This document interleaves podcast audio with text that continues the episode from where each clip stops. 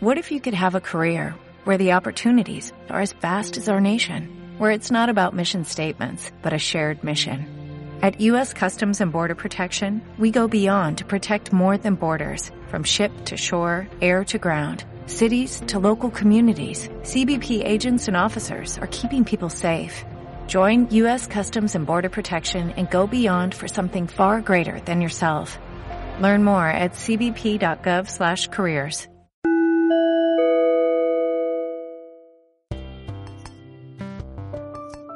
Amigos, bienvenidos a otro episodio de Güey Chismecito. Güey, chismecito. Güey Chismecito. Güey, chismecito. Chismecito, chismecito. Tenemos que decir los chismecitos que no habíamos dicho la semana pasada, o sea que todavía hay que decir más. Güey, chismecito. Güey Chismecito. Güey, chismecito. Así va a ser todo el programa. Chismecito, Chismecito. Sí, un intro de 20 minutos por el episodio pasado que por fallas técnicas no pudimos grabar. No, ¿cuáles Como- fallas técnicas? Yo no quise grabar porque estaba el Super Bowl. Es la verdad, no voy a ocultarlo. Super Bowl. Qué, qué gorila. El día de hoy me acompaña Jenny Rivera y yo soy San Valentín Elizalde, claro que sí, el gallo de oro. Ayer está genial. Porque hoy es día de San Valentín Elizalde. ¿Qué les trajo San Valentín Elizalde a Mixes? Déjenlo en los comentarios de este video. Por favor, porque soy muy chismosa, obviamente, y quiero saber sus regalos de San Valentín. Híjole, ¿y si te mandan puras fotos de moteles? Está chido, está chido, aplica. Sí, súper sí.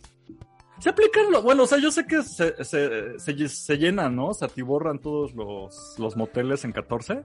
Estadísticamente, Pero... Ajá. no sé por qué tengo esta información en mi cerebro, Tú pero dale, tú dale. el 14 de febrero y el Día de la Secretaria son los días que no hay cupo en los moteles. Neta, el día de la secretaria no hay cupo en los Sí, moteles. no voy a profundizar en eso. Eso es muy cínico, Es nada bueno. más, es nada más dar la información y ya, ¿ok? Ok. Ok, no te claves. ¿Cómo estás, Jenny Rivera? ¿Qué tan cierto es que te dicen inolvidable todos tus examores? Híjole. Saludos a mis examores. Les mando un saludo a todas. Espero se le estén pasando muy a gusto con sus nuevos amores. Y pues, adelante, Sí. ¿no? Diviértanse. Se este vale. 14. Se vale, por supuesto. Aprovechen entonces los cupos llenos en, en moteles y promociones. No, yo creo que tuvieron que haber reservado con mucho tiempo de anticipación, amigas, pero suerte. ¿Se puede reservar un motel? No tengo idea. A menos No, seas... Ajá. Sí. O- El cuartel de los Avengers, yo creo que sí. Ok. El B-Boutique. ¿Ok? Muy bien. Ok. ¿Cómo estás, Amixe? Pues, este, muy decepcionado del Super Bowl. Fue un buen partido hasta la mitad. Cuando llegó el medio tiempo, que ahorita hablamos de eso. ya sé que hay mucha controversia. Y después de allá en fuera, pues ya estaba Híjole. definido el partido. O sea, bueno, No yo estoy hablando, de. Estoy hablando No de cosas de, este. Yo estoy hablando de cosas de hombre. Pues Sí. yo hablo del partido y el partido pues iba muy bien hasta ya como el tercer cuarto, que ya estaba definidísimo. Entonces ya se volvió de hueva al final. Y pues como ya venimos medio decepcionados muchos de- del medio tiempo, pues ya también fue muy X. De allá en fuera todo muy bien. Aún no me da COVID, la- lo cual es una gran ventaja. Estoy muy a gusto de que tú ya estés mejor. Y Ya dados de alta todos en casa. Sí, no, la gente se sigue contagiando horrible. Perdón que siempre saque este tema, pero es que es neta, tómenselo en serio. O sea, de mi otro podcast de Star Wars ya me quedé sin un co-conductor porque tiene COVID y le dio bien severo. O sea, no, no como a Damarita cuando se nos enfermó, no, a este güey sí le dio recio. Entonces, to- le mando toda mi fuerza al chino. Que Chino, que la fuerza te acompañe. Ay, no, me siento horrible. Te mando bueno, muchos saludos también. Sí. Muy bien. ¿Y tú cómo has estado, mi querida Valentina? Muy bien, muy feliz. Muy, este... Me inscribí a una maestría, así de esas, de esas decisiones random que tienen que ser así como de ya el chilazo no se hacen. Me inscribí a una maestría, empiezo en marzo. El trabajo va atascadísimo de trabajo y pues todo Muy al bien. parecer va, va bien. Como debe de ser. Muy bien, muy bien, muy bien. ¿sí? Ya del COVID ya nada, ¿no? Ya es chisme viejo, ya. Ya, ya estamos. eh, tengo que hacer ejercicios de respiración para fortalecer los pulmones, pero yo creo Ok. que ya esta semana regreso a mi actividad física Está ya. de sí, antes, entonces ya. ya no tienes poderes, no has conseguido nada de algún tipo de habilidad nueva que hayas detectado. No me hice Wanda Mixes, qué mala onda. No, no soy ningún Así no se- mutante. Así no se puede. Rayos gamma, nada, nada. Lo siento, soy Muy una bien. decepción. Soy una simple mortal. Ni modo. ¿Y cuáles Pero- son nuestras redes sociales de una vez? Porque luego se les olvida al final. Porque ya no nos escuchan. ¿Cuáles son nuestras redes, querida Damaris? Claro, nos encuentran en todas partes como W Chismecito, en Instagram, en Twitter, en Facebook. Tenemos el grupo del Chismecito Sabroso. Sabroso. Que casi no lo pela, te voy a ser sincero. Algún día espero que la gente se haga cargo de ese, de ese grupo. Yo les doy las licencias si quieren, porque es. es- o sea, ya con, lo que tenemos el tiempo para lo de las redes sociales, ya to- agregarle al, al grupo, mejor ustedes encárguense, compañía. Si nos están escuchando, tú eres dueño de ese grupo. Puedes hacerlo tuyo. Muchas gracias a todos nuestros amixes que nos mandan notas. Tengo una amiga que se llama Alejandra Terrazas. Que me Saludos. mandó así de una nota como de toma para güey chismecito. Es así como. Ah, se siente vaya- bonito cuando hacen eso. Vayan al grupo y ahí nos avientan de notas, neta, las que sean y las vamos a ir desmenuzando. Sería un buen lugar como para que nos empiecen ahí poner chismes de lo que quieran. Entonces, aprovechenlo. ¿Qué te parece si ya arrancamos con Perfecto. lo mero mero? ¿Ok? Las recomendaciones de la semana. Sí. ¿Qué recomendación me tienes? Ah, ¿Quieres yo tengo. yo primero? Híjole, el mío es más chafón, entonces quiero, quiero darlo de volada. Ok. Siempre son Vas. más chafas mis recomendaciones, ahora que me doy cuenta. Ah, ya. Así como, no, yo les tengo una obra de arte. Ah, yo les, les, les digo de una hamburguesa bien buena. Ok. Mi recomendación esta vez no es comida. Es una serie Oh. que se llama. Sí, ya lo sé. O sea, bueno, comida y luego, porque ahorita ando medio a dieta, por eso no traigo de esas recomendaciones. Pero ahorita les hago una recomendación de una serie antañísima, muy vieja, noventera, que se llama Le temes a la oscuridad. Ay, ¿quién no se va a acordar de Le temes a la oscuridad? Somos generación noventas. ¿De qué hablas? Es- exactamente. Es- Eh, Para quien lo ubicaba en versión gringa era Are You Afraid of the Dark? Que muchos creíamos que era gringa, pero no, no era gringa, era canadiense. ¿Sí sabías eso? Sí, sí. canadiense. Saludos a los canadienses. Amo a los canadienses. Los canadienses nos han dado series como The Grassy, de ahí salió Drake. Y, y nos ha dado a The Weeknd, a Justin Bieber. Va a Sí, Justin tienen- Bieber. Sí, tienen ahí varias cosas. Entonces, ¿qué pasa con Letreros a la Oscuridad? Para quien no lo ubicaba, era una serie que empezó en 1990. O sea, Open ya, ya tiene bastantes años. 30 años, ¿no? Para ser exacto, 30, 30 años. 31. ¡Ah! Sí, ya, para que. para o sea, ubicarnos Sí. mentalmente en dónde estamos. Entonces, esta serie, eh, pues la producían en otro lado, pero yo sé que literalmente era la Nickelodeon. O sea, ellos tenían como que los derechos de, transmisión, pero creo que ellos no lo hacían, por eso no me quería atrever a dar esa nota así como tal. Pero lo que pasa con el tema de oscuridad es que se hizo muy popular porque era una serie enfocada a adolescentes pubertos entre ese rango de edades, más bien como entre pubertos niños, porque ese era más cheesy, ¿no? Pero que consistía en un grupo de niños que se reunían según, la- llamados la Sociedad de la Medianoche, se reunían en un bosque, en medio, bueno, en medio de un bosque alrededor de una fogata, y de lo que trataba es que contaban historias. Entonces nosotros lo que veíamos en cada episodio era una historia eh, actuada y todo. La contando. crestomatía de esa historia, ¿no? Mm, chulada. Había unos episodios Chulada. buenísimos. De hecho, Siempre- en, Ajá. ajá, no, tú dime, tú dime, tú dime. en, en mi podcast anterior de Misterio, eh, eh, Aquelarre, que ya RIP, así cerrábamos eh, el podcast. Yo sometí el tema a la aprobación de la Sociedad de la Medianoche en honor de Le temes a la oscuridad. Sí, sí soy muy fan. Qué, qué nostalgia. Es que a mí me da Sí, mucha nostalgia sé. esa época. Pero Ya siempre, sé. no sé si tú tuviste este debate con alguna persona, porque siempre había esta onda de que era mejor, si le temes a la oscuridad o la O competencia que era escalofríos. escalofríos, exacto. A mí me gustaba más Are You Afraid of the Dark, la neta. Ah, Yo también, siempre fui equipo le temes a la oscuridad porque escalofríos no estaba mal, pero me chocaba que todas sus historias acababan mal. O sea, todas las, todos los cuentos que te ponían en cada episodio siempre ganaban los malos. Eso está bien darky, Y ¿no? estaba Para muy nuestra dark, exacto. generación. No, que- la neta ajá. sí está chido, Escalofríos está muy chido, o sea, No, pero sí era Se respeta. Sí. Pero a mí Sí, siempre me da esa sí. sensación. Cuando, cuando terminaba cada episodio que acababa mal, me daba un vacío así Es en, que- mi, en mi Es infancia. que, según yo, es como tipo la dimensión desconocida de niños. O sea, y Ah, le temes a la oscuridad era un poco más este. Eh, Cuentos de la Ajá. cripta, pero versión infantil. Ajá, ajá, justo. Era algo así. Sí, co- como más este paranormal fresón, que no- arregló todo. Había unos episodios de Letreros a la Oscuridad. ¿Te acuerdas lo de la muñeca que salía de un sótano? Había, de un- la historia de un sótano que tenía como una puerta rara que adentro vivía un monstruo que no podías ver. A menos de que le pusieras música y salió una muñeca gigante. Sí. Ah, no ma. ¿Qué pedo con eso? Bueno, ¿por qué les estoy recomendando esta serie? Porque hace poco eh, se hizo. Bueno, yo lo vi por Twitter, creo que de hecho fue un, eh, un tweet que tú compartiste precisamente, Damaris, en donde Sí. mencionaban que ya están los episodios de Le temes a la oscuridad en Amazon Prime. En Amazon. Y yo así de, ah, ustedes tienen Amazon Prime, busquen Le temes a la oscuridad o pónganle oscuridad y les va a salir luego luego. Está muy bueno porque conservan este formato de televisión antigua que era de 4:3, o sea, la imagen cuadrada.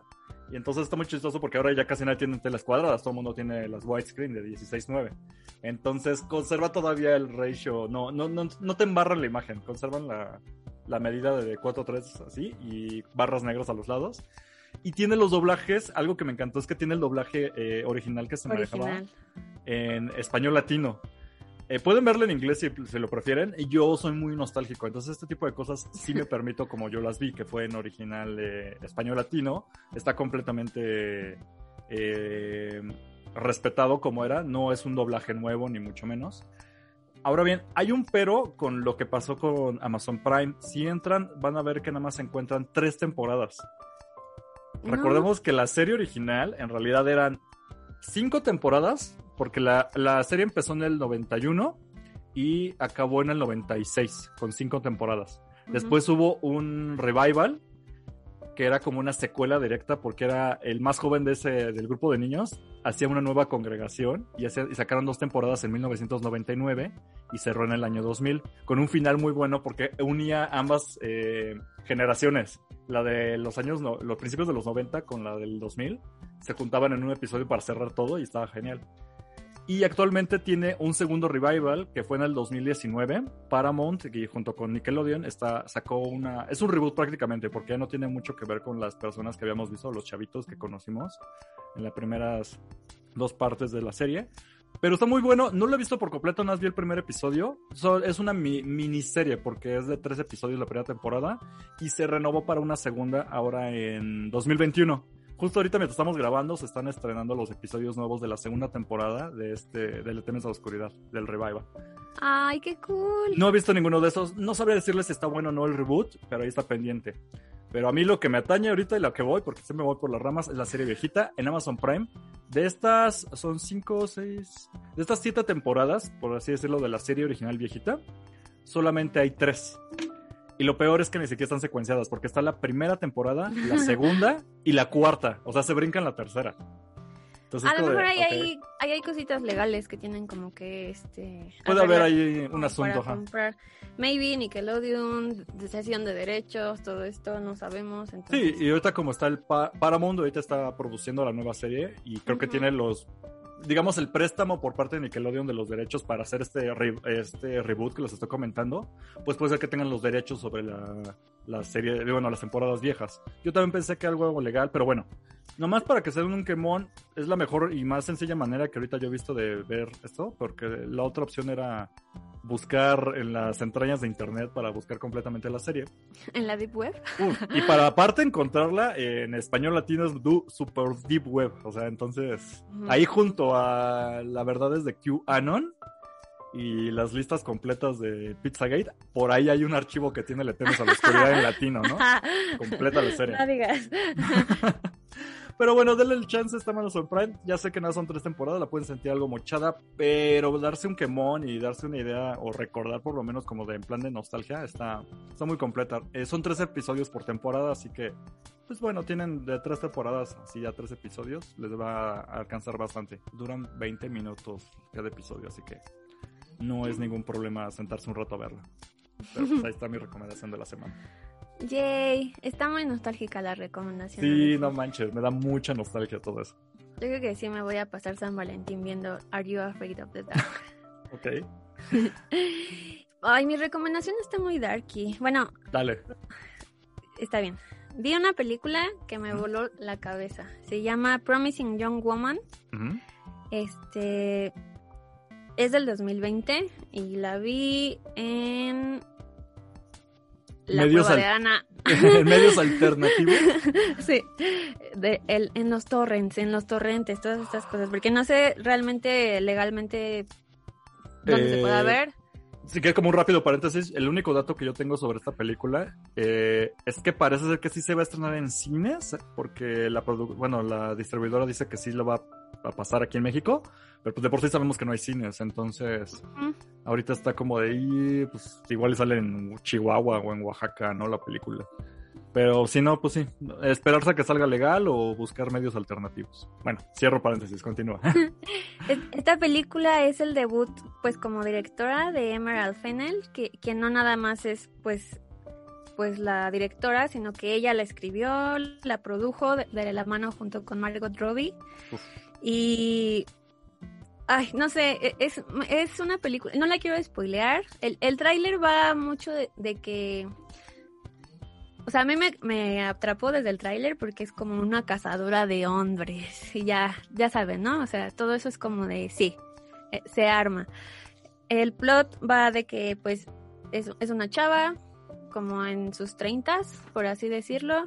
y, y pues su pasatiempo es irse a los antros a fingir que es una este pues mujer inconsciente ya de tanto alcohol, de drogas, etcétera, para que pues algún hombre, un hombre la aborde para quererse aprovechar de ella y ella pues les da una lección, ¿no? Es lo que deja entrever el tráiler.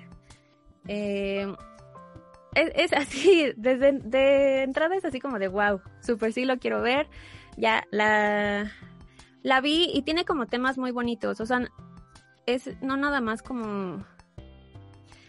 Es como concientizar mucho lo, lo que hemos estado hablando desde hace varios, varios episodios, que fue a partir de lo de Nat Campos, toda esta situación, toda esta como problemática que vivimos día con día las mujeres, eh, bueno, antes de la pandemia, por así decirlo, en lugares públicos donde éramos pues abiertamente acosadas, no podemos ir a antros este, sin que pase como algún tipo de situación. De verdad, ninguna de mis amigas, ni yo, ni mis hermanas, hemos estado exentas de algún tipo de acoso. Entonces, es, es una comedia oscura, Realmente ese es como el género en el, en el que la encasillaron, que trata toda esta temática, pero también profundiza mucho en,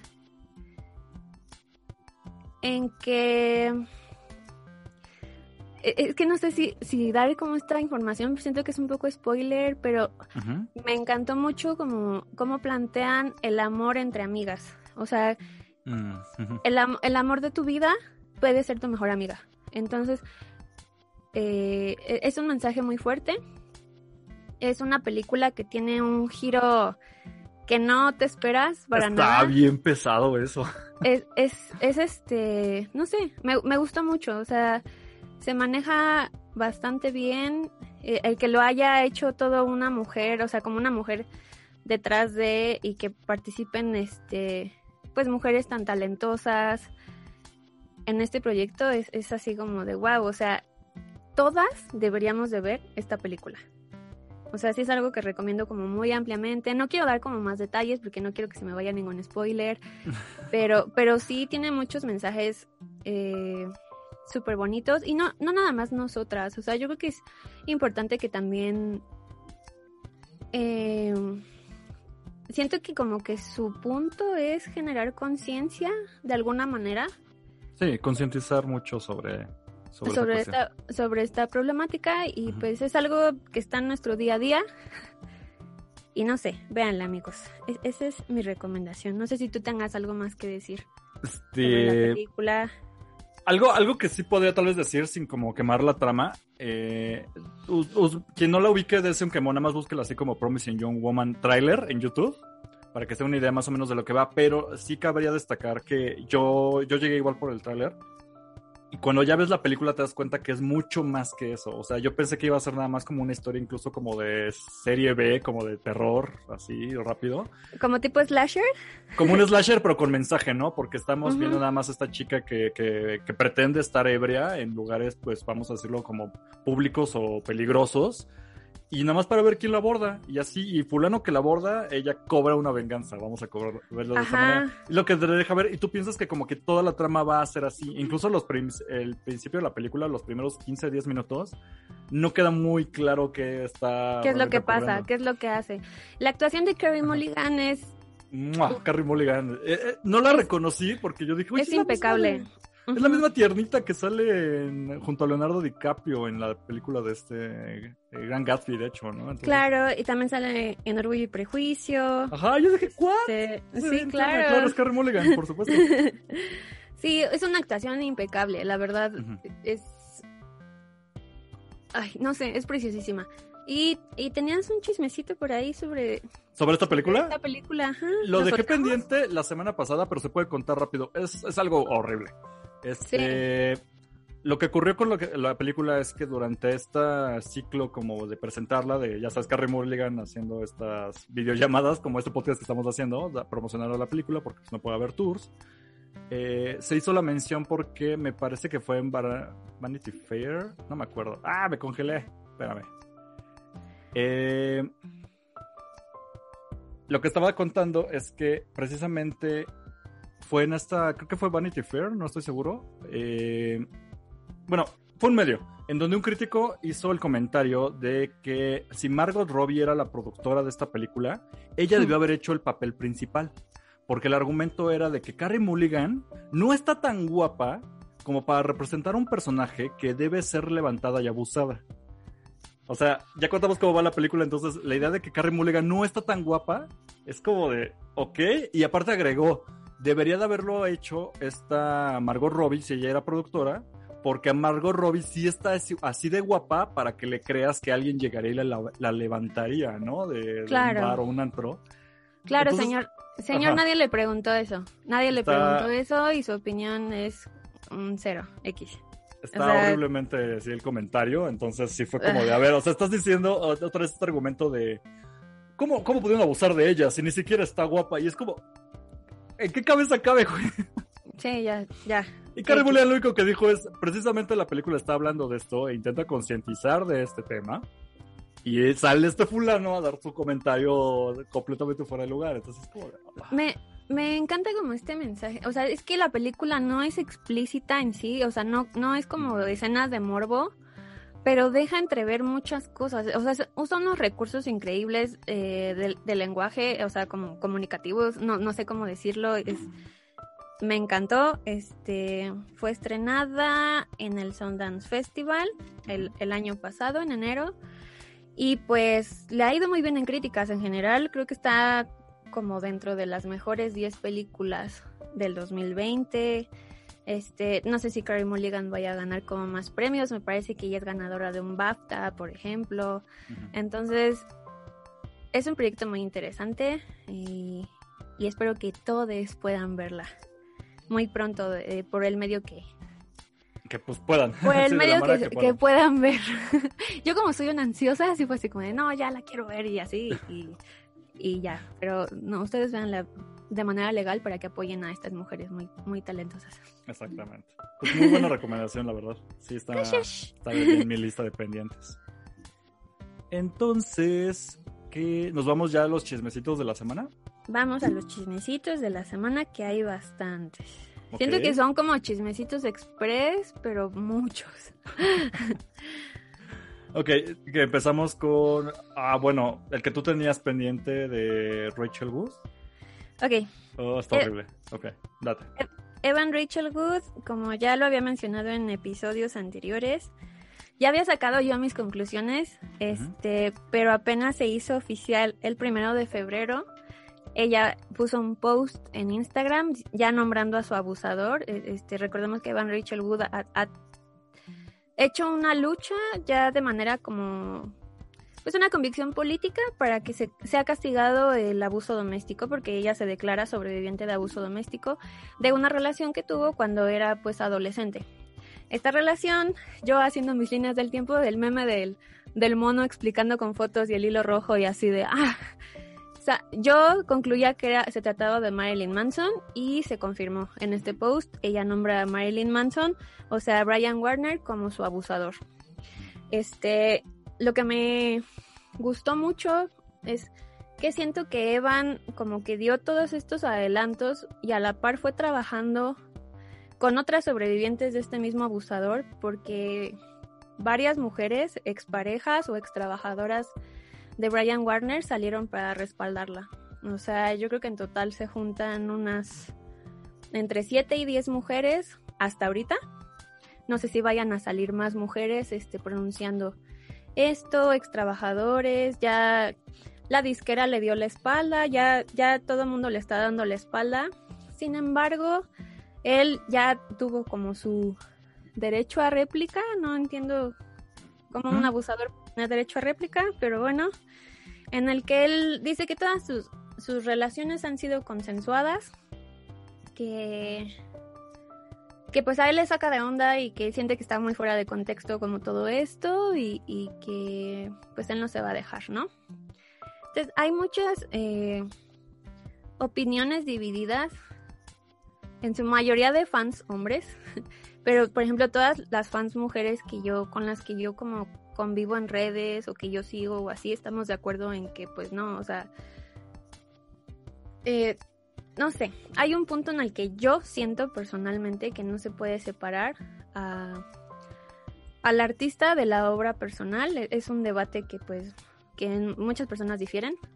Yo sí creo que seguir consumiendo lo que hacen es seguir apoyándolos de alguna manera, es porque seguirles dando recursos, seguirles dando la plataforma y el poder para que ellos puedan seguir este pues operando de, de, de esta manera como maquiavélica. Este sí siento que no sé, espero que, la neta espero que Marilyn Manson pague una a una. No es nada más una mujer la que habló, no se trata de un caso aislado, o sea, están saliendo muchos sobrevivientes y pues yo sí esperaría que se tomen acciones legales. O sea, que yo sepa, Evan Rachel ya tiene una demanda de por medio. Y, y pues no sé, a mí me parece muy valiente que ella haya pues dado como este valor a sus compañeras. Eh, porque al final son, este,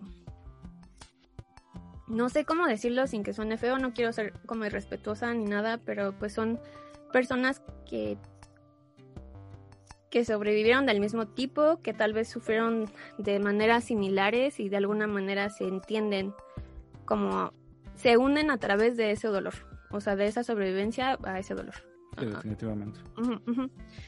Y, pues nada, no ha habido un avance como tal. Bueno, la única como actualización reciente de esta semana es que no nada más era un, abusador de directo de ella, sino que también se dedicaba a traficar con sus parejas. O sea, ya se le está acusando también de tráfico humano. Este, lo cual pues sí tiene que tener consecuencias legales sí o sí, este, y, y pues a ver qué pasa con Brian Warner. Híjole, es que bueno, sí, ¿verdad? Se llama Brian Warner este güey. Pero uh se volvió así como, ¿quién es ese güey? Claro. Pues mira, es que siempre salía el argumento de cómo no iba a saber esta Rachel Wood, ¿no? Acerca de cómo era. Pero, dude, o sea, él, se sabe que Brian Warner, bueno, Marilyn Manson, era un trolazo y siempre lo ha sido. Y, y se deja ver como una persona de cierto grado intelectual porque, por ejemplo, recordemos, eh, él salió como, estaba cuando lo entrevistan por lo de Columbine, en este documental de Brawling Columbine, algo así se llama. Y sí te, deja ver una persona que es consciente de sus actos, incluso tiene una opinión, vamos a decir, por, por encima del promedio. Entonces, que cayera en estos actos completamente el consciente de lo que estaba haciendo, entonces deja ver que no era este personaje loco, que ah, no, sabe lo que hace, simplemente ah, hace locuras, ¿no? No, estás hablando de alguien completamente consciente que tiene un personaje y más allá de su personaje, pues él es así y se te dejaba ver eh, desde mucho tiempo atrás cuando Trent Reznor, el integrante de Nine Inch Nails, fue el que prácticamente apadrinó a este sujeto y en algún punto él ya había dicho es, es deplorable, es detestable este, esta persona. Sí, justo. Él, él fue una de las personas que más que fue más vocal al respecto. Este y exactamente como dice Eric, o sea, es una persona, y lo que dice el mismo testimonio de Evan, él se mostraba como una persona encantadora con todo el mundo. O sea, y, y, la técnica en la que muchas coinciden es este término nuevo que me encantó, que se llama el love bombing, que es a través con el cual hizo un vínculo con sus víctimas, que es como de tú eres el amor de mi vida, así como demostrando un amor como súper intenso en muy poco tiempo, lo cual es como muy, eh, digo, se puede dar en algunos casos, pero eh, eh, es como muy extraño que con todas sus parejas ah, haya, haya tenido este approach, ¿no? Como de, de muchísima intensidad y pues, o sea, Evan Rachel tenía 18 años, perdón, pero pues es una edad en la que estás buscando y definiendo quién eres, este... Es que eso es buen dato. Cuando tenía ya 18, él tenía cuántos? ¿34? Una cosa así, ¿no? ¿36? Ya iba para los 40. O sea, era una es a lo que voy, era como... De edad muy grande. Y que, yo, y que yo sepa, Evan Rachel es una de las víctimas más grandes. O sea, creo que sí, sí ha estado como... Ha hecho comentarios inapropiados de, de niñas, porque son niñas, no mujeres, de 13 años. 13 años. O sea, y no sabemos si, si más. Yo me acuerdo que vi un documental hace mucho, no me acuerdo si en MTV o algo así, donde decía, este güey está loco, pero porque hacía comentarios como de que sí, yo sí me cogería a mi perro. Cosas así, ¿no? Y tú dices, ok, está dentro del personaje y, es, es, polémico y todo, pero esto ya va más allá. E, esto ya es ser una persona de caca. Como que lo que él era realmente lo exacerbó en su personaje y la gente nos fuimos con la finta de, ah, es un personaje. Sí. Porque lo veíamos, por ejemplo, eh, cuando tocaba en vivo, él era bien troll con los miembros de su banda. O sea, él sí iba y les aventaba agua o los empujaba mientras tocaban y era su personaje, comillas, comillas. Pero la verdad es que no, o sea, lo peor de todo es que nos fuimos con la finta de que era un personaje. Y creo que muchos nos fuimos con eso, pero la verdad es que la gente cercana a él, desde que la gente que trabajaba con él, ahora sale lo de sus parejas, pues te das cuenta que sí era pues era como su personaje, vamos a ponerlo de esa manera, prácticamente. De igual de asqueroso y detestable.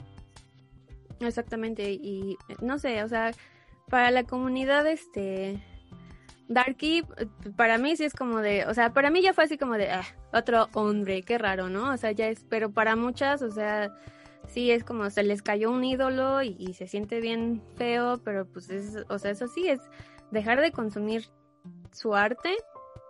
Yo soy de esa idea para dejar como de darles poder a pues estos monstruos. O sea, por ejemplo, yo, yo, no comparto tanto la idea de, que se pueda que no se pueda separar. Sin embargo, en este caso, es como, pues es que ¿qué, qué, vas a consumir de él? Ese güey ya no es relevante en ningún aspecto. Entonces su carrera ya no había. Si tenía algo todavía de dinero, pues ya lo perdió con todo esto, porque ya salió a la luz la persona horrible que sigue siendo. Ya que consumes de él, o sea, por nostalgia. Eh, Ajá. Eh, ya que, ¿a qué viene el caso, güey? Los CDs ya están bien rayados, ya para qué los pones. y, y, ya, ese ha sido el chismazo. Evan Rachel Wood sigue, sigue posteando en Instagram en, en pero está demandadísimo, ¿no? En el Fidian Story sigue posteando actualizaciones del caso. Este, creo, creo que es como lo más rescatable. Y siempre recordar que las víctimas van a hablar cuando se sientan listas para hablar. A mí lo que me pareció increíble fue que te digo que hizo esta como comunidad, esta red de apoyo mm. de, de mujeres. De mujeres valientes que dijeron, sí, tú habla, o sea, como porque tú has sido la más vocal al respecto, eres la que más plataforma tiene y vamos atrás de ti. Y no la dejaron, o sea, porque pues cuánta gente te dice, sí, yo te apoyo y a la mejor hora te, te avientas y, y no se avientan contigo, pero aquí sí es como, o sea, creo que es lo más bonito y rescatable de toda esta situación tan asquerosa. Y ya. ya te digo, cada semana, cada semana sale una. Ya sé, mira. No, pues es que hay que ser vocales al respecto, no es nuestra culpa, pero es que digo, neta, o sea, cada semana alguien tiene que salir de asqueroso, o sea. Ah, en fin. Pues luego, ¿por qué marchan las mujeres? Pues por esto, güey, por esto. por esto marchan las mujeres. En fin, ah, Dios mío, bueno. Es que siempre acabo con ese mal sabor de boca. Ya, de... ya sé, era un chisme muy fuerte, pero lo sí, tenía que, decir. Porque, y se dijo. Porque no estaba confirmado el nombre, solo eran teorías y ya es oficial. Y recuerden que este chisme ya lo había dado Damaris mucho antes de que saliera el nombre. Cuando salió de que ya habían mencionado el nombre oficialmente, luego, luego me vino a la mente de esto ya lo había escuchado. Estoy teniendo un déjà vu. Claro, fue Damaris. Ella sabía la verdad desde un principio. Eh, ah, también como, ya, como, chismecito extra, Hot Topic dio de baja la línea de, de Marilyn. Todavía vendía esa, esa vez, a lo que voy. ¿Quién cumple esa línea? Se la ahorraron Hot Topic ya. No, los Darks. Es que tú no eres de esa comunidad. No, pero hay mejores cosas Darks, ¿no? Supongo. Hay más modernas que la línea del Marilyn Manson. Mira, no lo sé. Este, no sé si Killstar, que es otra marca de ropa muy famosa, vaya a hacer algo al respecto, igual con su colección de Marilyn Manson. Entonces, pues, o sea, es lo que decía Evan, hay que dejar de, de darle poder y de, de apoyo a este, a este ser despreciable. Y pues es lo que la industria está haciendo ahorita, ya que está siendo expuesto. Y ya. Yo, fin, yo como cierro. empresa, si tuviera algo de la línea de productos con el nombre Marilyn Manson, lo, lo aprovechaba este chisme para darlo de baja y ahorrarme toda esa mercancía que seguramente ya no se vende. Entonces, Yo creo que sí se vende, amigo. ah, no. ¿Quién compraría eso? O sea, ah, mejor compre la línea de, no. de Gerard Way o algo así, o la línea de Evanescence, algo, de, algo así debe de existir. Más. Y estoy hablando de, ajá, principios de los 2000. Eso creo que debe ser mejor que todo lo que hizo Marilyn Manson, porque lo único que tenía ese güey en su carrera bueno era del 99 para atrás. O sea, Yo creo que como no eres fan, eh, o no fuiste fan. qué eh, bueno. Me no, la ahorré. sí, sí, qué bueno te lo ahorraste, pero pues él pues también pintaba, o sea, cosas así. O Ah, sea, es, es sí. como, o sea, era artista plástico, que ya después una de las víctimas, este, es pues una exnovia artista plástica y te das, bueno, yo me di cuenta ahí que como que él le robó el estilo que ella tiene de arte. Oh. Ah, o sea, mira, ya, ya. Sí, ya. Hace rato nos enteramos que también promocionaba peleas de perros. y- No me extraña, o sea, ya, ya caíste en la fosa, ya otro más. Otro más que cae al hoyo, pero en fin. Ya. Nos seguimos con otro chisme, todavía tienes ahí un dato extra. No, ya, ya terminé. Ya Y terminé aparte sí se comía su caca, sí, ah, ya. Sí, él es mismo, caca. ya. O sea, ya, Brian Warner, ya, vete a la caca. O sea, de verdad, ya. Perfecto. Y pues bueno, ahora pasamos a otros cancelables. Porque, bueno, está debatible. La cuestión es que Gina Carano, algunos la recordarán por su papel de Cara Dune en la serie de Mm. Mandalorian, que ya habíamos ¡mua! echado flores y toda esta serie en este podcast. Gina Carano es despedida de prácticamente de Lucasfilms, de Disney y de todo proyecto que tuviera con, con esta empresa. Ujú. Ok, ¿Por ¿qué, qué? pasó? ¿Qué pasó con Gina Carano? Todo empieza. Ya había habido algunas cuestiones con respecto a Gina Carano, porque ella había sido muy vocal. Es muy, muy vocal en su forma de pensar. Ella se auto. Bueno, ella es republicana, orgullosa republicana en Estados Unidos. Ah, recordemos que es el partido que apoyaba a Trump. Ella era pro-trumpista, o sea, ella sí quería Trump otros 20 años. Trompista me imagino como una trompa gigante. Trompa gigante, yo también. Ella apoyaba al trompas, ¿no? y entonces, aparte de eso, o sea, X, ¿no? Cada quien puede tener su ideología política, ese no es el problema. El problema es que también ella era de, vamos a llamarlo de extrema derecha. No tenía como tal opiniones de racismo, pero no me extrañaría que tuviera, pero sí era muy al respecto de la gente transexual. Todo empezó porque eh, no es como que ella tuiteara directamente odio a estas personas, pero por ejemplo, recordemos que la comunidad trans lo que tiene es que en sus bios empiezan a poner mucho los Sus pronombres. Él, ella o Ella, ella, por ejemplo. como se sientan cómodos, como se identifiquen. Exacto. Y es como algo serio, o sea, es como yo me estoy identificando y por eso lo muestro en mi pantalla principal de cualquier red social. Lo que Eh, hace es- Gina Carano, ajá. Perdón, es uno de los principios de, de respetar a, a la comunidad trans, es respetando sus pronombres. Y es, y es, o sea, por eso son tan vocales al respecto, porque es como de, yo me identifico como tal, por favor, refiérete a mí como tal. Como, por ejemplo, Ofelia Pastrana, que es eh, la, la explicatriz, ¿no? Por excelencia y cosas así. O sea, entonces La la- tía Ofelia. no nos cuesta nada respetar a Mixes.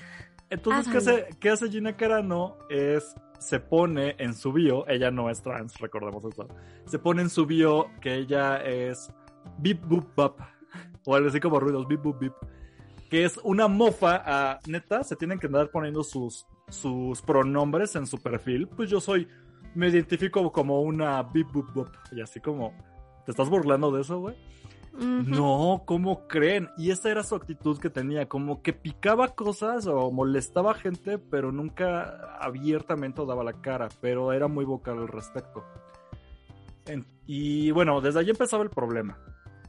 Luego fue, tuvo su línea de tweets, tipo Patri Navidad, que le mandamos un saludo, en la onda de los que usan mascarillas son unos tontos, controlados por el sistema así literal. Era, compartía muchísimas publicaciones de absurdo el que se pone un bozal, ¿no? Y claro, estaba en una cuestión antivacunas en la onda de, pues es que nos están nos están dejando, ¿cómo decirlo? Como que nos quieren controlar a través de un miedo irracional con la pandemia. O sea, sí existe el COVID, pero no es para tanto. Entonces el gobierno se está aprovechando de esto para controlarnos y es como... Invita...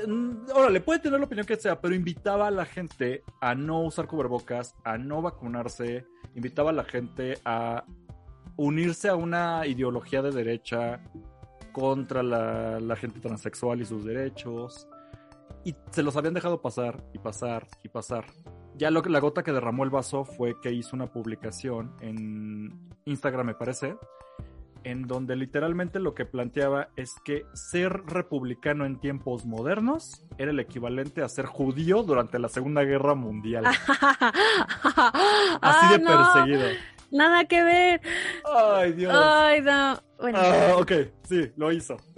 Ya cuando llegó a ese punto, claro, ya, ya sabemos que ya se deschavetó. O sea, Ajá. ahí ya.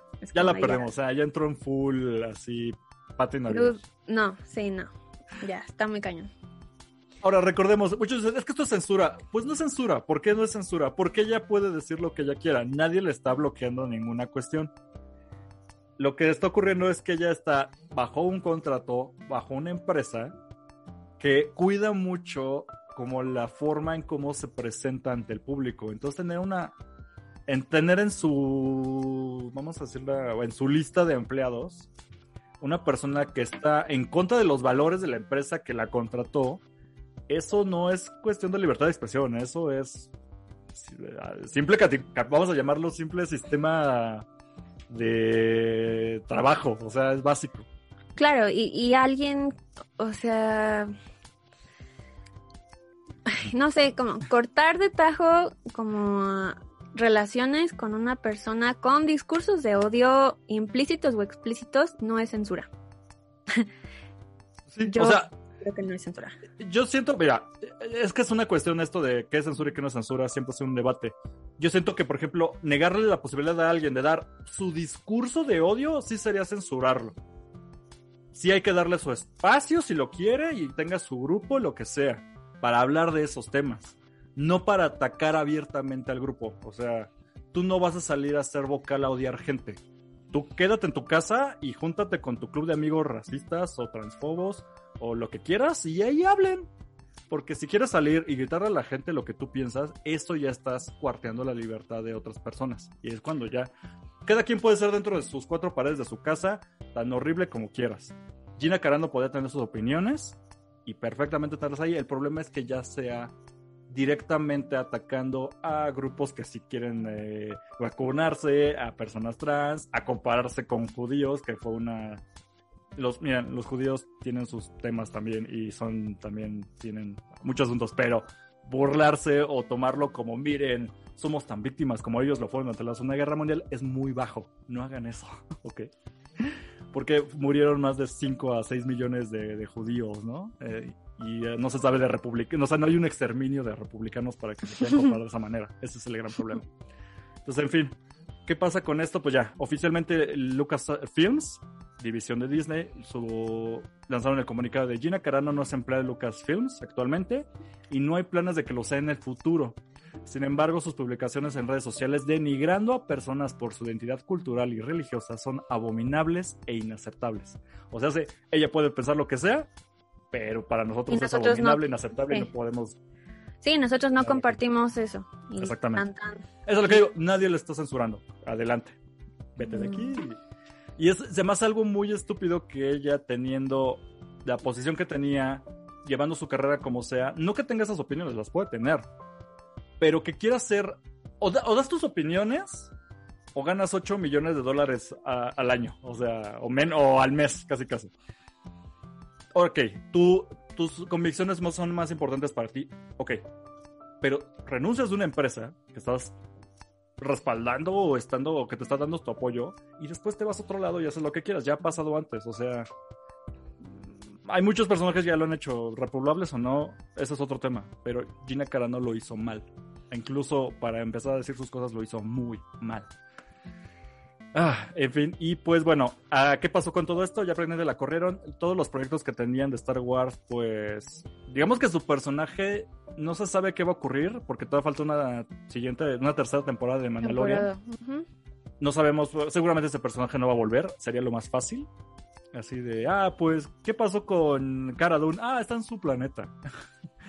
O explotó su nave en el camino y ya no ya murió el respeto. Quién sabe, lo más probable es que lo saquen. Pero se especulaba que una de las series que hablamos el otro día, la de Rangers of the New Republic, iba a tener a Cara Dune como personaje principal.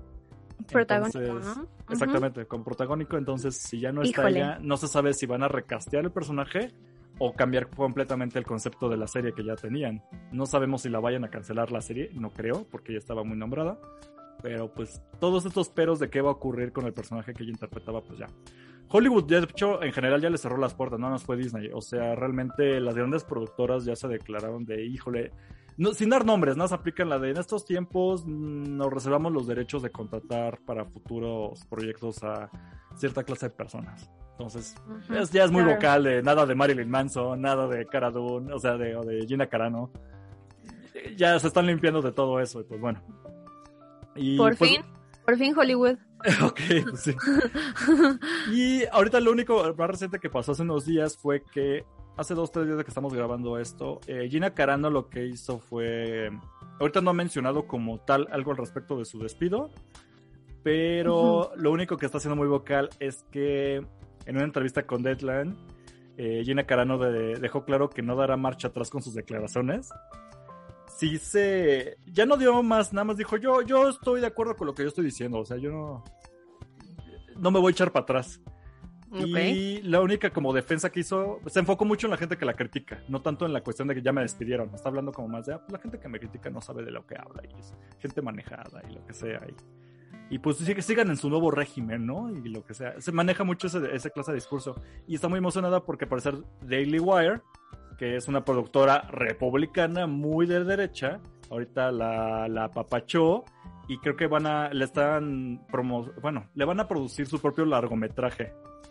Entonces, ella está muy vocal sí, al fin alguien donde sí me aceptan, donde no son cegados por el sistema que nos está manejando y ya voy a tener mi propia película.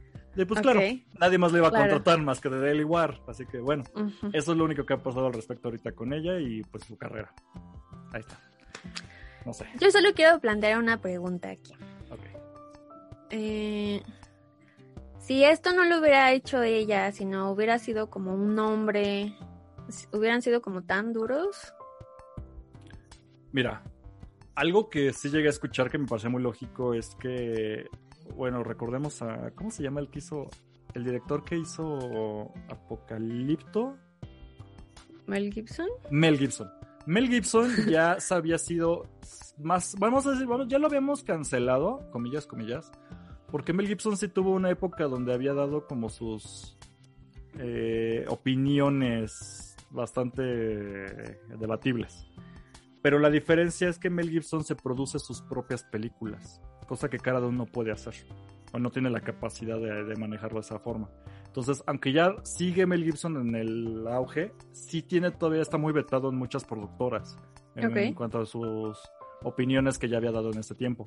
Okay. Es un ejemplo de lo que pasa, pero estamos hablando de que Mel Gibson todavía sigue eh, vigente, por, tal vez por sus propios medios, y Cara no, entonces también es, incluso de esos niveles podemos ver de por qué Mel Gibson sí tiene las herramientas y Cara no, por trayectoria, porque es hombre, eh, ah, no esa, es, esa es como la pregunta que quiero dejar al aire. Drop the mic, ya.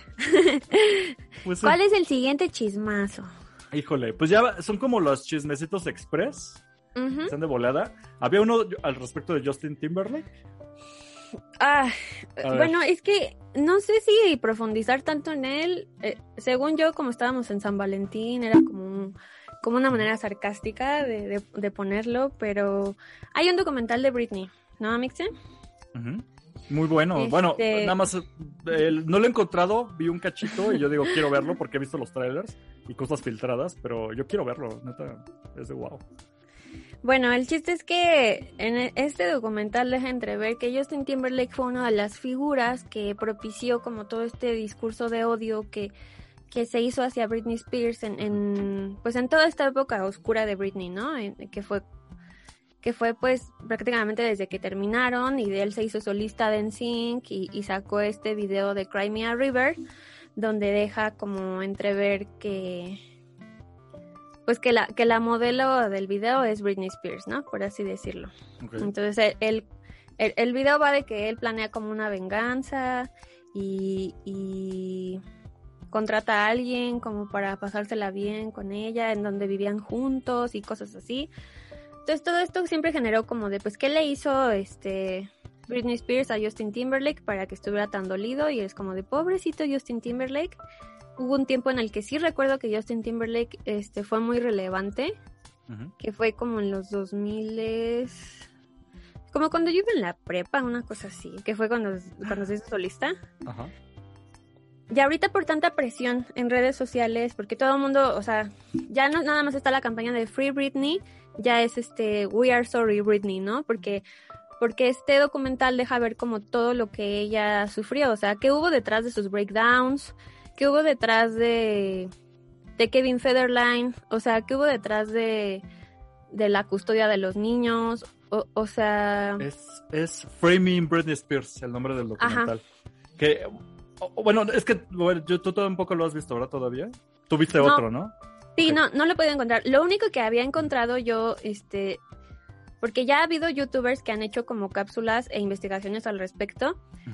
Un- uno de ellos, pues es esta Luna Martínez de, de Tepic, me parece que es, mexicana, y ella sacó como fragmentos de, de una entrevista como que nunca, nunca salió a la luz o como que los medios dieron como de baja muy pronto, en el que ella por primera vez habla como de esta situación con Justin Timberlake, eh, habla pues de, de cómo se siente, o sea, eh, sí es como una entrevista en la que pues ella se, se vulnera, llora, este, y esto es lo que yo había visto.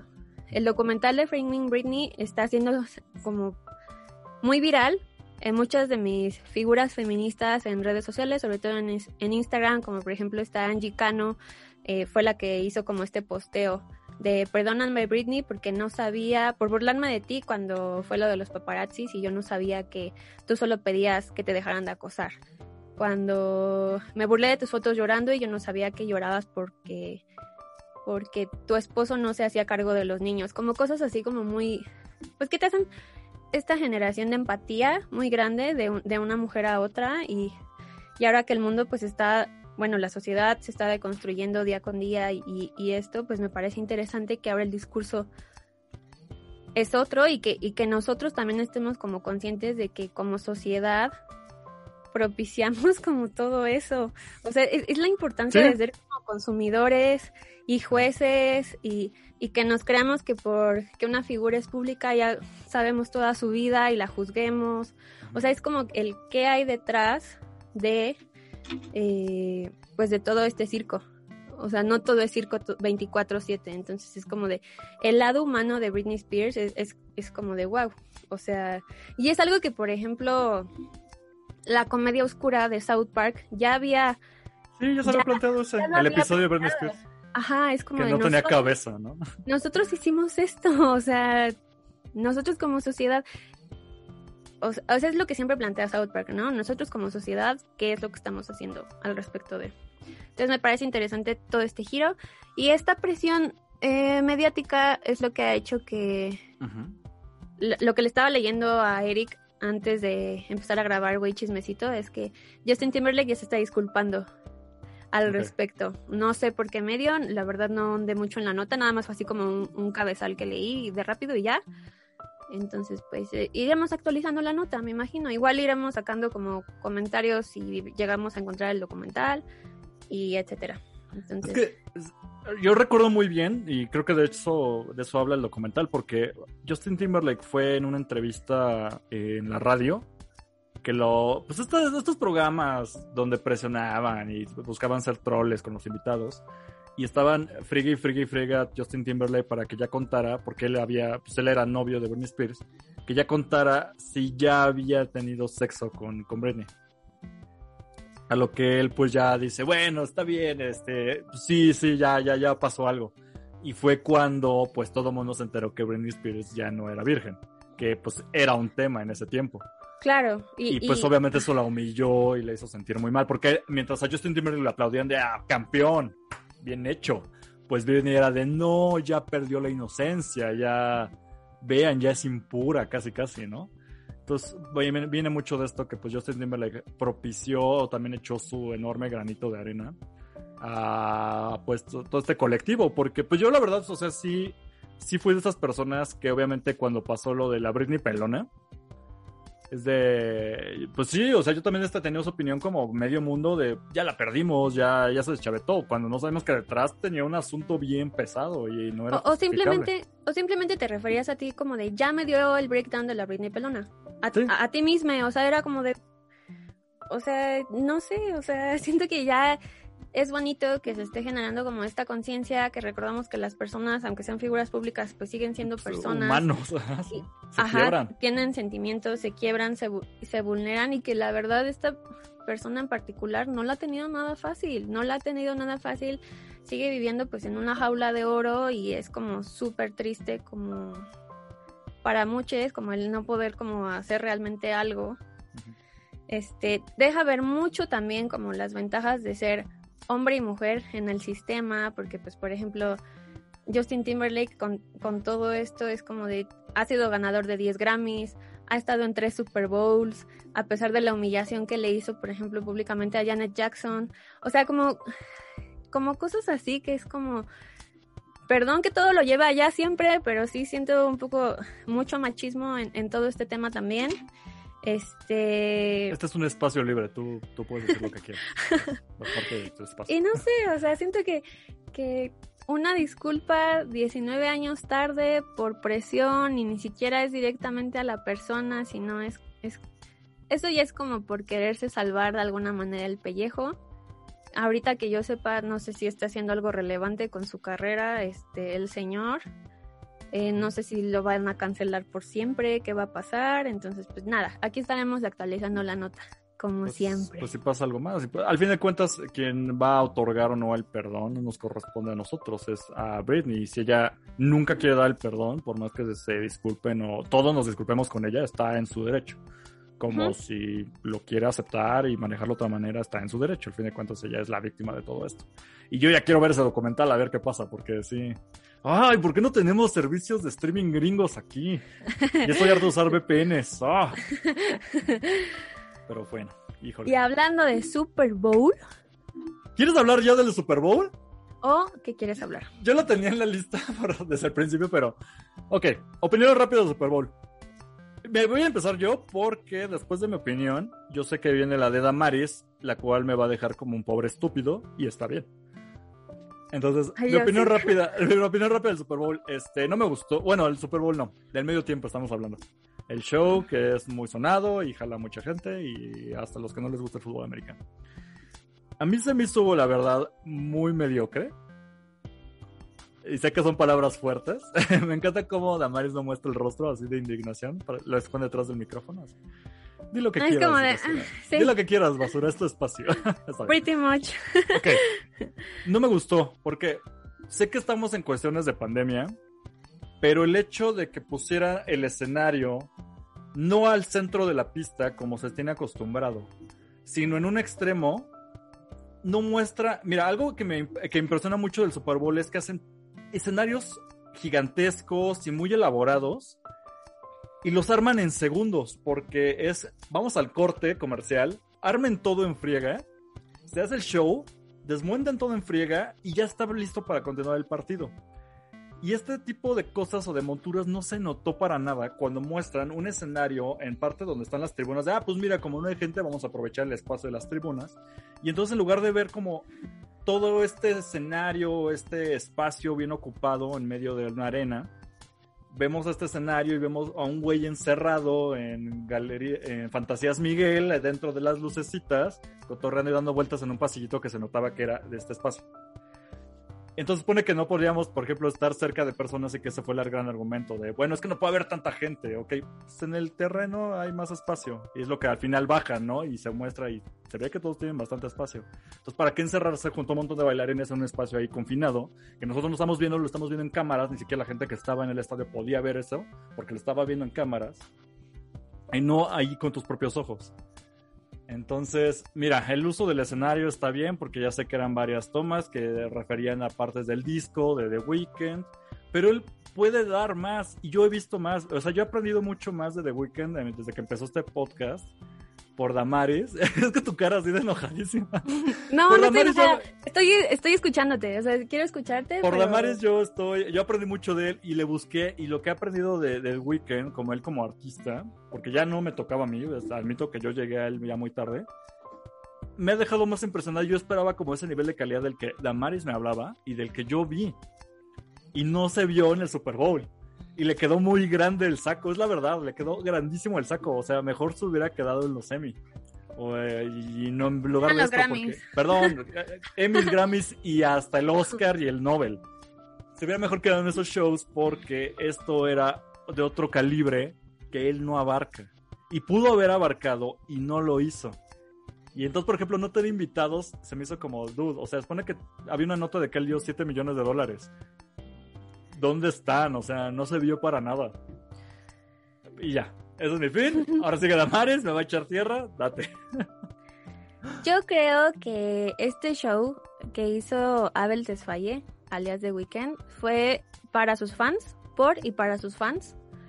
Eh, a, todas las personas que nos gusta The Weeknd nos sentimos como satisfechas, la verdad, con el trabajo que ejecutó. Yo lo vi en vivo en el Palacio de los Deportes cuando vino en el 2017, me parece. Eh, a pesar de que el show, eh, el Palacio de los Deportes tiene una acústica DLB, es el peor lugar con acústica. Eh, ahí llegué a ver a Interpol, este, ahí llegué a ver a, a, Billy Idol. O sea, son, si tu ingeniero de audio no es, no es un chingón, la neta es que no la armas porque la acústica, o sea, no está diseñado para dar conciertos, que se empezó a usar para dar conciertos, pues ya es otra cosa, ¿no? Eh, y, su, show nada más constaba de una pantalla atrás, él en medio cantando y ni siquiera estaban como los músicos. O sea, eh, fue como un show muy personal. Entonces, yo sí sé que, que Abel Tesfaye es un artista así, o sea, como, porque así empezó, así empezó él como dando shows como en estos lugares con poco aforo, eh, como muy personal, muy acústico, donde pues lo que resalta es la voz y todo esto. Sin embargo, yo sí creo que hubo una superproducción en este show. O sea, simplemente creo que no se entendió eh, todo. Yo creo que tú, al igual que pues todos, pues los, los demás estaban como esperando este gran show y es como de, a ver, güey, estamos en una pandemia. Estamos en una pandemia no, no podías tener, o sea, yo sí siento que, el, eh, por ejemplo, el, que tuviera esta, el que rompiera la cuarta pared, porque es el primer show donde veo que el artista pues está viendo totalmente a la cámara, es como de para la gente que está en casa. Ese es, ese es uno de los recursos, ¿no? Es, es, como tener esta empatía de para la gente que está en casa. No tuvo invitados, eh, principalmente también siento que fue como por empatía, porque mucha gente decía, no, es que va a venir Daft Punk, es que por lo menos va a estar la Rosalía, es que por lo menos va a estar este... Pues eh, todas estas cosas. Eh, no, lo sé, o sea... No lo sé, Rick. Yo, yo creo que estuvo bien, que no tuviera invitados ni es que hasta le escribí un texto a Eric como de razones por las que estuvo bien por la que fue increíble y tú no entendiste así casi casi fue un poco sí. un poco sí. Este. A The Weeknd le encanta que se hagan teorías de conspiración sobre él. O sea, él nunca ha dado entrevistas en todo su tiempo de carrera. Entonces hizo una rueda de prensa para esto, la vi y fue como de, no voy a decir pistas ni nada, lo único que sí les voy a decir es que no voy a tener invitados. Me encanta que la gente haga sus propias conclusiones, pero este, no les voy a dar como, no les voy a dejar entrever qué esperar, ¿no? De mi show. Al parecer, lo que vi fue una nota hoy que decía que iba a haber como un documental. Eh, no sé si él vaya como a ser vocal al respecto, si vaya a hablar como de del detrás de cámaras, de todo esto. todo su equipo de bailarines y de coristas estuvo protegido. Eh, de hecho, me encantó que los bailarines tuvieran como, eh, como este recurso de la pues de las vendas, que es como su personaje de, de todo el disco de After Hours, pero como que de alguna manera estaba diseñado para que portaran el cubrebocas. cubrebocas, claro. Ajá. Este él y los bailarines solos en el campo. Él desde el principio dijo, yo no voy a hacer un escenario en el campo porque precisamente requiere demasiada gente trabajando para el montaje y el desmontaje de esto y yo no quiero exponer a la gente. Entonces, por eso tanto los coristas como los bailarines tuvieron esta, esta sana distancia y en el en la escena donde dices telas parisinas, fantasías Miguel y esto. Eh, yo- Plaza de la Computación. Plaza de la computación, la friki plaza, como lo quieras llamar. El blockbuster de los 90. Ajá. Yo siento que es como una. mm, un poco como metafórico de cómo nos sentimos todos atrapados en cuatro paredes ahora que estamos todos en casa, ¿no? O, o sea. Y, y todos estos bailarines tuvieron su protección, o sea, él fue el único que pues no tenía protección, es así como empujándose, que se hicieron memes bailando la carencia de Panteón Rococó, así que me de- encantaron. La, la banda Limón, ese. ¡mua! chuli- chulada, ¿eh? Sí, eh, siento que es como, como que fue un poco met- eh, metafórico de, de la desesperación que muchos sentimos de estar encerrados en casa. Yo sí, yo sí le doy como mucha importancia al hecho de que él estuviera volteando todo el tiempo como a la cámara, eh, precisamente porque era un show para también las personas que estaban en casa, no nada más para las personas que estaban en el estadio. Que sigo pensando que no debió de haber gente en el estadio, pero bueno, porque se escuchaba bastante gente. Pausa. ¿puedo? Ok, la gente que estaba invitada al estadio era gente que ya estaba eh, inmunizada por la vacuna y se regaló prácticamente el 80% de los boletos, o sea, no estaba en su total capacidad. Era el 30% del aforo y de ese 30% el 80% se le regaló boletos a todo el personal médico. Entonces, bueno, eso para mencionar. Pero otra cosa, por ejemplo, ahorita estás diciendo que eso de voltear la cámara era para la gente que estaba en casa, ¿no? Pero entonces no se contradice un poco pensar que era para la gente que estaba en casa, pero al mismo tiempo dices que era para sus fans. Eh, pues no, o sea, al final es, él es un showman, es, es, un, es un artista, o sea, él, sí el show siento que estuvo muy dedicado a sus fans, porque de hecho lo dedicó a sus fans en un tweet, eh, todos sus fans, eh, siempre que, que dedica algo a ellos es como con, eh, con, pues con una expresión que él usa que es XO, este, y pues todo es dedicado pues, pues a ellos, así como en un 100%. Te digo que también como el hecho de que no, no incluyera invitades este, para no exponer a sus invitades en el aeropuerto, en que tuvieran que estar como eh, transportándose de un lado a otro, yo pienso que estuvo bien. Porque estamos en situación de pandemia y siento que a muchos no les cayó el 20. O sea, siento que al final, con todo lo que tuvo en contra, él cumplió con el show. Eh, y mucha gente no, no lo entendió. O sea, también el hecho de que todos sus bailarines y todos sus coristas son afrodescendientes. No hubo ninguna persona eh, Blanca como yo. blanca. Ujú. Sí siento que, que lanza un mensaje fuerte en un estadio y en, y en un país este, donde la supremacía blanca pues es Sí, Es la bastante en la supremacía blanca, eh, el hecho de que pocas personas eh, afrodescendientes de otras, de, de, no sé, de otras etnias, como por ejemplo Bruno Mars o, o- o puertorriqueños, o sea, eh, creo que es el primer artista canadiense, o sea, creo que sí es como histórico, que se presenta en un Super Bowl. Justin Bieber could never. este, co- cosas así, ¿no? O sea, siento que sí es como relevante su performance. Obviamente quedó mucho a deber porque se compara pues con... Pues la vara estaba muy alta, ¿no? Con Jennifer López y Shakira el año pasado.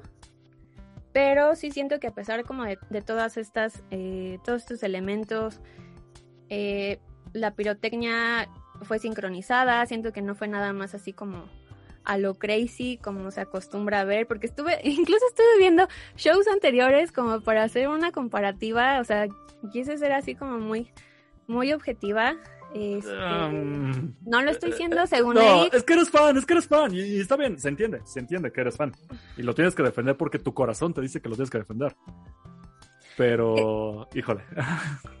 sí, Es sí, que sí. yo, sí, no, es que Eres fan, no tiene nada malo. No, no tiene nada de malo. Alex. Mira, lo que sí podemos estar de acuerdo es que el peorcito sigue siendo el show de medio tiempo de Maroon 5. Creo que no va a haber algo peor que Maroon 5.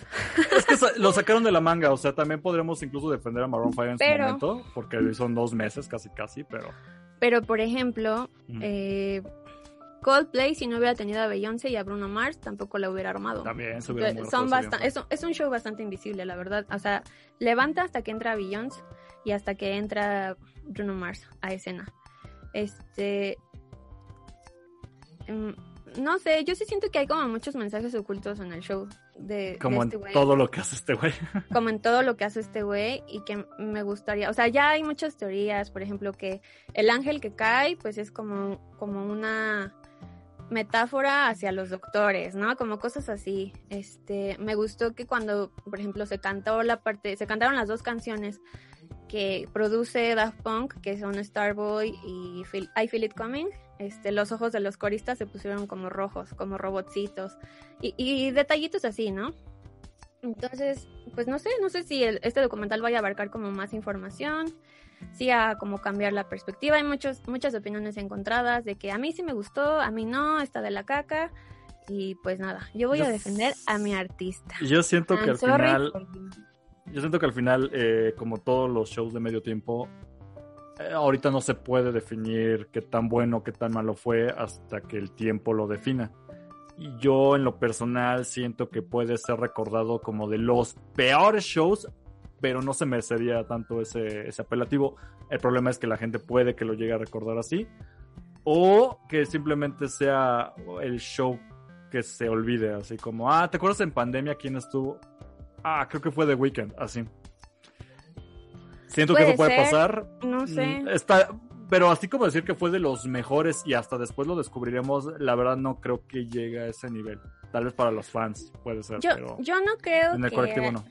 Que haya sido el mejor. O sea, yo no estoy diciendo eso. Yo lo único que estoy como tratando de hacer es cambiar un poco la perspectiva o intentando hacerlo como de no, o sea, o sea, no sé, siento que no les cae el 20 de todo lo que estuvo en contra. Pero es que Pero yo estoy consciente de lo que mi artista, porque es uno de mis artistas favoritos, puede dar. O sea, yo sabía que esto podía pasar y aún así es como de, "Eh, no estuvo, no estuvo mal. Recordemos que el show de medio tiempo no es para los fans en realidad.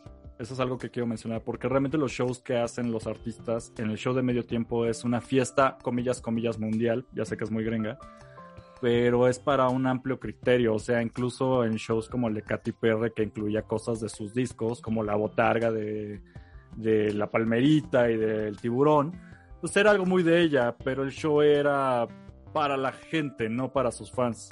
Entonces es algo muy ególatra de The Weeknd pretender hacer algo para los fans, ya lo habíamos visto. Y sabemos que él es así, pero es a lo que voy, no es el show que tenía que dar. Hizo su show y es como, dude, no, este no es el espacio. O sea, es... No, Eric, estás mal. Siguiente. ok, ok. Ya veremos qué dice el tiempo. Este, pero rápido, este Josh Whedon, ¿ubicas a a Josh Whedon? Josh Whedon. ¿A Josh? No. Ok, Josh Whedon, lo ubicamos muchos porque es el director de Avengers, de la primera película de Avengers. Ok. Ok, después se fue con DC y él fue el que hizo la película de Justice League. Cuando Zack Snyder lo votaron, bueno, no lo votaron, o sí lo votaron, él se fue porque tenía cosas personales. Eh, quien llega a rescatar la película, comillas, porque quedó horrible, eh, de Justice League es Joss Whedon. Aparte de director y productor, él se dio a conocer en su carrera porque fue el que dijo, bueno, el que produjo y dirigió eh, Buffy la Cazavampiros y el spin-off de Angel, ¿ok? Amo. Ok, Buffy la casa de vampiros en mi corazón por siempre. Ah, lo vamos a vetar ahora también a Josh Whedon. ¿Qué pasa con Ok. Josh Whedon? ¿Qué hizo? Eh, el actor que hace en Justice League de Cyborg, se, ya, se me fue el... Bueno, ahorita se los encuentro. Pero este actor ya había sido muy vocal con respecto a maltratos que recibía por parte de Ray Fisher. Ray Fisher, ya, ya lo encontré. Ujú. Ray Fisher ya había sido antes vocal al respecto de los maltratos que había recibido por parte de Josh Whedon en la producción de la película. Decía que lo ninguneaba, que le cortaba escenas, que lo traía de aquí para acá, no lo respetaba. De hecho, Cyborg fue muy invisible en Justice League. O sea, más allá de que la mucho- película apestó o no apestó, o si estuvo cool o no estuvo cool. Era turbo Eh, secundario todo lo de, lo de Cyborg. Cyborg es un personaje bastante invisible y es como de dude, entonces ¿para qué lo pones en el póster si no es relevante? Es, es como- Recordemos que originalmente lo que iba a hacer Zack Snyder sí era agarrar mucho a este personaje y contarle un poco más de historia para después hacerle su película, también a Flash y todo. Cuando llega Joss Whedon lo que hace es agarrar lo que ya estaba semi-hecho y él terminar de hacerlo. Y muchas cosas las cortó, como eso de Ray Fisher. Y a esto se quejó Ray Fisher, no tanto como queja porque no es como que haya denunciado, sino que empezó con presión de, oye, ¿qué va a pasar con tu personaje? ¿Sí le van a hacer su película? Y él dijo, ¿saben qué? Yo ya no vuelvo a regresar a trabajar con DC. No, que por qué. Porque cuando estaba haciendo Justice League, Josh Whedon me hizo esto. Y entonces se fue de, ok. Y es muy raro porque siendo el hombre, vamos a ponerlo de esa manera, no, no fue muy sonado esto. Fue más como entre el mundo friki y geek. De, ah, ya no va a haber más este, cyborg en las películas, si es que llega a haber más. Porque Ray Fisher pasó y dijo esto. Pero de ahí fuera se quedó en eso. Eh, ahora, recientemente explotó porque la, la actriz Cristina.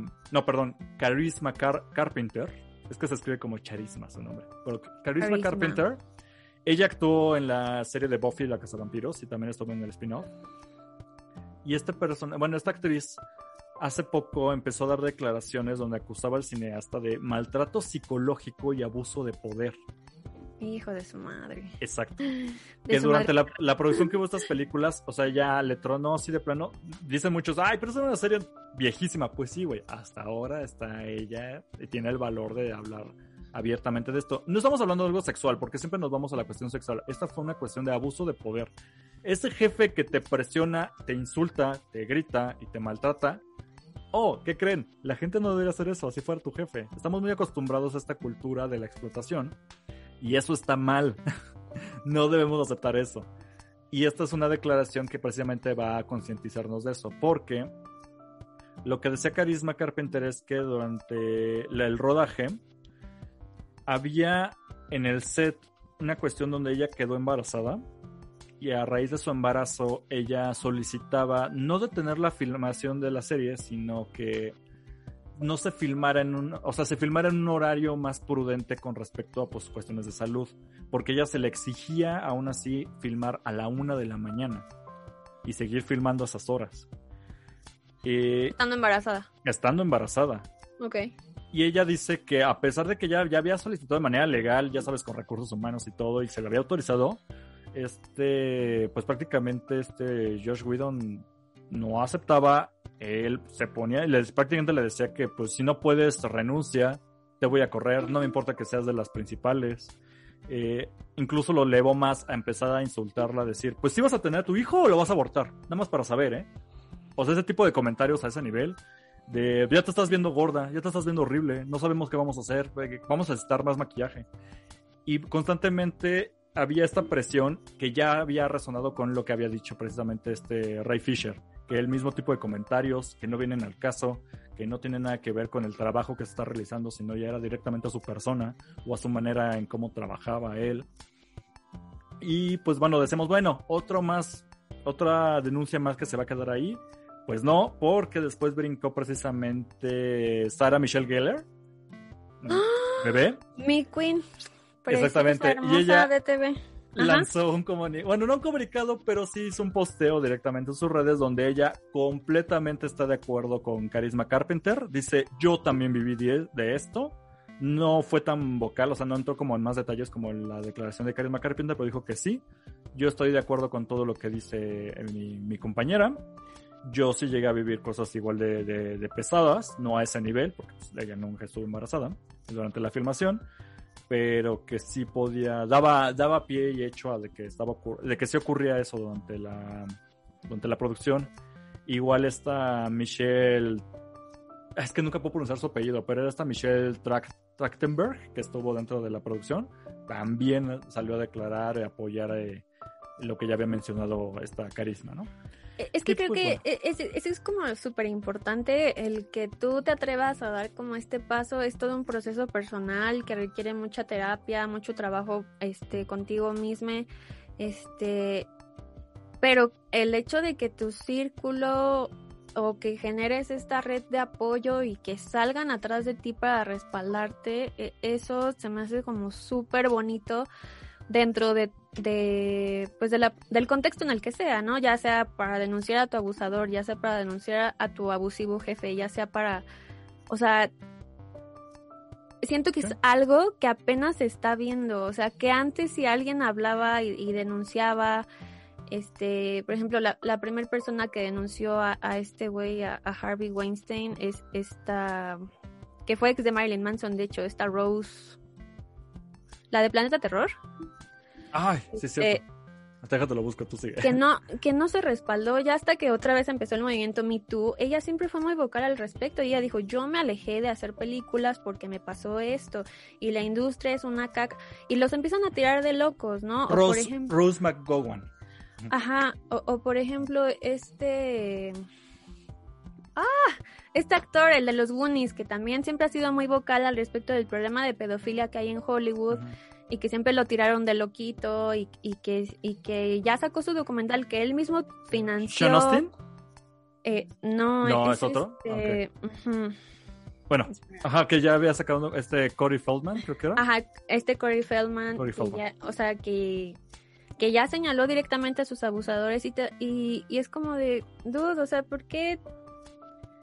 O sea, sí, siento que hay como, una, como un cambio significativo en estos tiempos en el que ahora las víctimas no están solas y hay una red de apoyo atrás de ellas y eso es lo importante y eso es lo que marca la diferencia de cómo ahora se van a llevar todos esos procesos. Entonces, no sé, me parece muy bonito, se me hace muy emotivo y, y es Mira, por lo menos agradezco que otra vez no es algo sexual, porque ya es como la costumbre, pero tampoco es como que sea algo bueno, que hablemos de este caso de, de explotación laboral, pero pues bueno, ahorita lo único que pasa es que tanto Geller como Carisma, como todas estas actrices eh, y actores, en este caso, porque también está involucrado este Ray Fisher, simplemente ya su declaración es que ya no quieren que su nombre se vuelva a relacionar con el de Josh Whedon, así, eso es como la postura al respecto.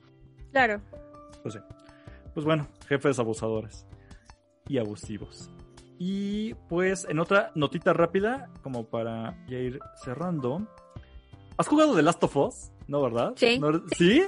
Sí, ¿Eres, ¿Eres de PlayStation? ¿What? Eso es nuevo. Yo pensé que eras chica Nintendo. tuve un novio que tenía PlayStation Uf. y ahí jugamos The Last of Us y ¿Uno y dos o nada más el uno? no, el uno, me quedé en el uno. El dos Con no ese lo- tienes. Sí. Y es lo- un super videojuego. Ok, yo nunca lo he jugado. Bueno, o sea, sí lo he jugado, pero nunca, nunca he tenido un PlayStation para acabar la, la historia completa. Pero sí era algo que me, así, pues, me voló la cabeza. Y después salió el 2 y dije, ¿qué voy a hacer?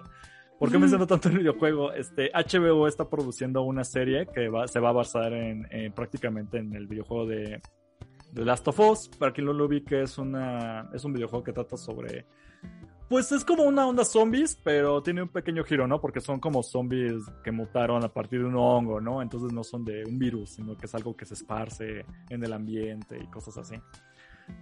Sí, es como una mezcla de, de muchos, este, de muchas historias, así es como tipo, tiene cosas de Soy Leyenda, tiene cosas así como de Guerra Mundial Z, siento que también recuerda mucho a un poco como de Walking Dead, la trama, o sea, como que tiene, como que siento que agarró muchos elementos y creó una super historia y, eh, o sea, y, y la tecnología del videojuego e- es, así como, pues de las primeras que ya es casi casi, ya no es tanto un videojuego, es casi casi como una película con la que puedes jugar. O sea, tiene una producción cinematográfica detrás increíble, los gráficos están de no manches.